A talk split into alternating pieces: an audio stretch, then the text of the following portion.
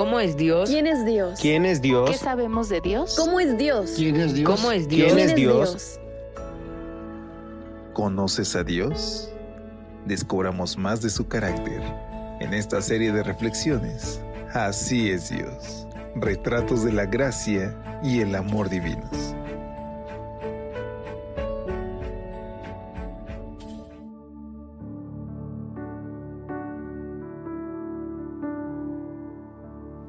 Muy buenos días. Gracias por estar con nosotros en esta mañana. Es para mí un gusto poder saludarte porque gracias a Dios nos permite llegar juntos a este 24 de enero. Y es con mucha alegría en mi corazón que hoy quiero extenderte en nombre de todo el equipo de Evangelike una calurosa bienvenida y desearte que hoy puedas tener una experiencia con nuestro Padre y Salvador. Que hoy puedas abrirle tu corazón y que puedas comunicarte de manera constante con Él. Y ahora sin más, vayamos a nuestra cita motivacional de esta mañana, que está escrita por Elena de White en El Camino a Cristo, y nos dice así, ¿por qué los hijos e hijas de Dios son tan remisos para orar? Cuando la oración es la llave en la mano de la fe para abrir el almacén del cielo, donde están atesorados los recursos infinitos de la omnipotencia. Y esta gema, querido amigo, nos invita a que hoy reclamemos las promesas de Dios en oración. Si tienes algún problema, ahí está la solución. Si te faltan fuerzas, ahí está la solución. No dejes de orar. Así que con estas palabras, acompáñame a nuestra reflexión de esta mañana titulada El Dios de la pureza. Éxodo 20:17 nos dice, No codiciarás cosa alguna de tu prójimo. Siempre se ha dicho que todo comienza en la mente.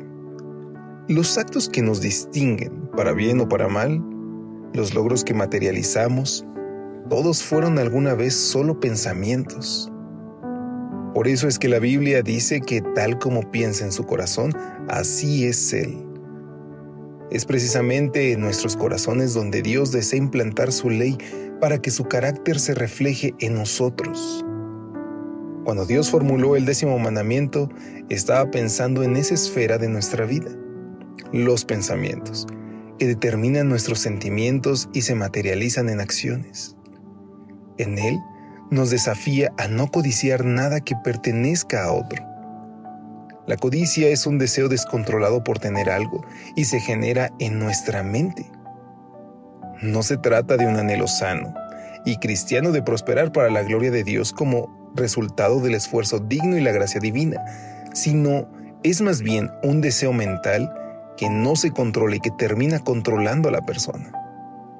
Una de las razones por las que Dios no quiere la codicia en la vida de sus hijos es porque nunca viene sola. Siempre viene acompañada de la envidia, que es una consejera muy peligrosa.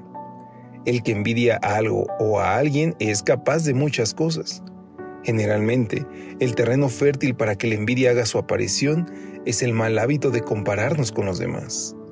Si hacemos esto, terminamos rivalizando con quienes debieran ser nuestros hermanos y el resultado no será bueno en ningún caso. El décimo mandamiento promueve la paz, tanto interna como externa, el sosiego, el contentamiento con lo que Dios nos da y la capacidad de aceptar la realidad que nos haya tocado vivir. Ningún codicioso, querido amigo, tiene sosiego.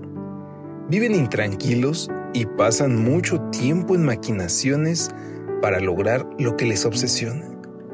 Este mandamiento es también una iniciativa de nuestro Dios para promover la convivencia pacífica y amigable entre los seres humanos, para lo cual se requiere respeto.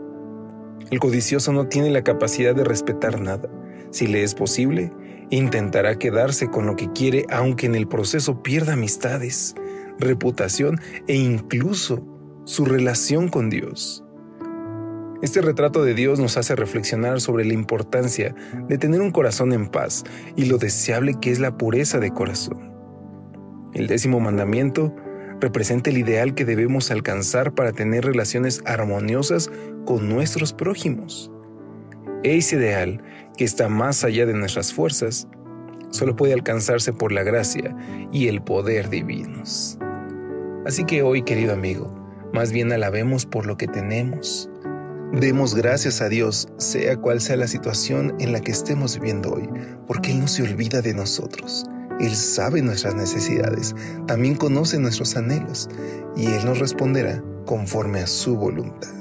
Te invito a que nos despidamos hoy con la siguiente oración. Querido Dios, gracias Padre, porque nunca nos has dejado solos.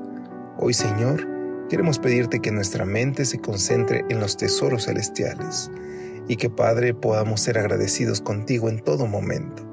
Te alabamos, Señor. En el nombre de Jesús. Amén. Que Dios te bendiga. Lindo día. Hasta pronto.